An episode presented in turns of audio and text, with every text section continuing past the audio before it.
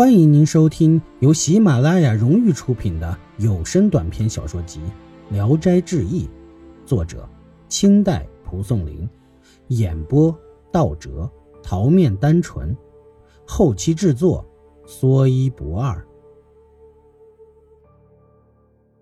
胡嫁女，山东历城的殷尚书，年轻时家里很是贫寒。但是他却很有胆量才略。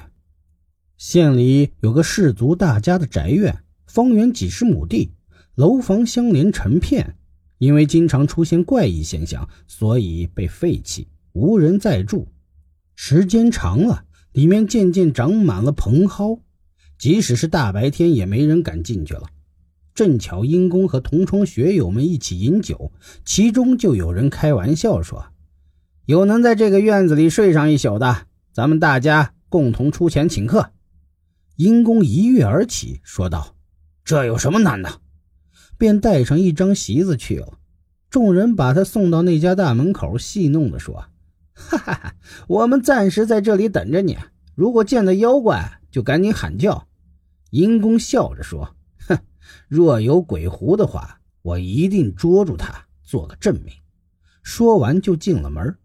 走进院子，见长长的沙草掩没了路径，艾蒿如麻一样多。这时正是月初，幸好有昏黄的月光，门户还能辨认出来。殷公摸索着过了几重院落，这才到了后楼。登上月台，见上面光洁可爱，就停住了脚步，看了看西边的月色，一落到山后，只剩下一线余晖。坐了很久，见没出现什么怪事儿。便暗笑传言的荒谬，就地枕着块石头，仰面躺着，观赏起天上的牛郎织女星来。一更将近的时候，殷公迷迷糊糊的想睡，忽然听见楼下有脚步声，纷纷从下面上来，他便假装睡着，斜眼看去，见一个穿青衣的人挑着一盏莲花灯上来，突然就发现了殷公。他大吃一惊，往后退去，对后面的人说道：“有生人在上面。”下面的人问：“是谁呀？”青衣人回答说：“不认识。”顷刻间，一个老翁上来，对着殷公仔细的看了看，说：“这是殷尚书，他已经睡熟了，只管办我们的事儿。殷相公不拘俗礼。”或许不会责怪，于是便领着人相继上了楼，把楼房的门都打开了。过了一会儿，进出往来的人更多了，楼上灯火辉煌，就像白天一样。殷公略微翻了翻身，打了个喷嚏。老翁听见他醒了，于是出来跪下说道：“呃，小人有个女儿，今夜出嫁，没想到触犯贵人，万望莫要怪罪。”殷公起身拉起老翁说：“不知今夜贵府有大喜事儿，很惭愧没有贺礼奉上。”老翁说：“贵人光临，压除凶神恶煞就很有幸了。麻烦您陪坐一会儿，小人全家倍加光荣啊。”殷公很高兴，便答应了。殷公进楼一看，里面摆设的很是华丽。这时就有个妇人出来相见。年纪约有四十多岁，老翁说：“哎，这是我的妻子。”殷公向他拱手还礼。顷刻间，听到声乐鼓乐震耳齐鸣，有人跑上来说：“来了，来了！”老翁急忙出门去迎接，殷公也站起来等候。不一会儿，有好多沙灯引导着新郎进来了。新郎大约有十七八岁，相貌俊雅。老翁先让他给殷公行了礼，新郎两眼看着殷公，殷公就像是婚礼主持人一样，还了半主礼。紧接着，翁婿互拜，拜完后就入席。一会儿，年轻的丫鬟侍女们一个接着一个送来了热气腾腾的佳肴美酒、玉碗金杯，映照的桌子发亮。酒过数巡，老翁叫侍女去请小姐来。侍女应声而去，过了很久没见出来。老翁起身，自己掀开帷幔去催促。过了片刻，几个丫鬟仆妇簇拥着新娘子出来，环佩叮当作响，兰麝熏香四散。老翁叫女儿向上面行礼，起来后，他就坐到了母亲的旁边。阴公稍微看了一眼，只见她佩插翡翠凤钗，戴着明珠耳坠，容貌艳丽，绝世无双。而后改用金爵斟酒，金爵很大，能盛数斗。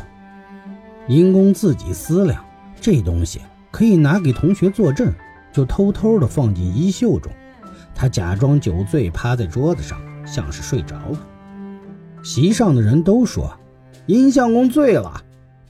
不多时，听新郎说要走，声乐古乐猛然间响了起来，人们纷纷离席下楼走了。随后，主人收拾酒具，发现少了一只金爵，怎么找也找不到啊！有人暗中议论，金爵可能在醉卧的阴公手里。老翁听说，急忙告诫人们不要乱讲，唯恐阴公听见。过了一阵，内外都没了动静，阴公才起来。四周围暗无灯光，只有脂粉和芬香的浓郁的酒气充满了整个屋内。见东风已经发白，阴公便慢慢的下了楼，伸手摸了摸袖中，金爵仍然还在里面。阴公到了大门口，学友们先在那里等候了，都怀疑他是夜里出来，早晨又进去的。阴公拿出金爵让大家看，众人惊讶的询问来历，殷公就把夜里的情形说了一遍。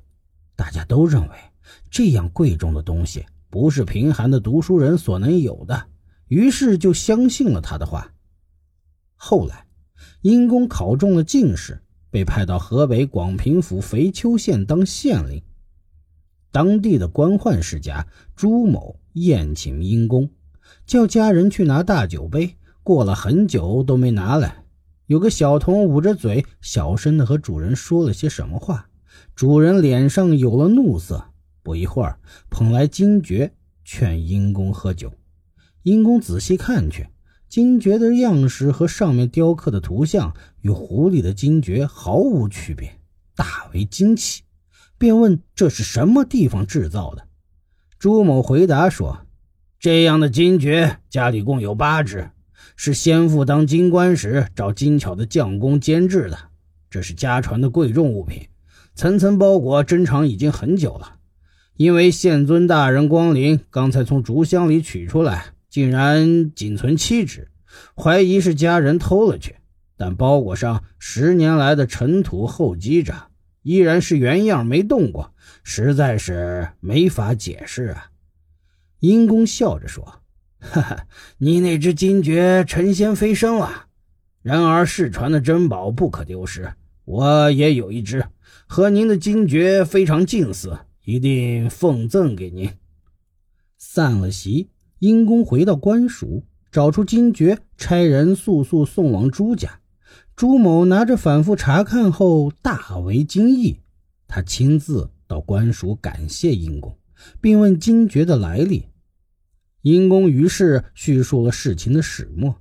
他这才知道，千里以外的物品，狐狸也能摄取到手，但是却不敢最终留在自己的手里。本集演播到此结束，谢谢您的收听，喜欢请点赞、评论、订阅一下，谢谢支持。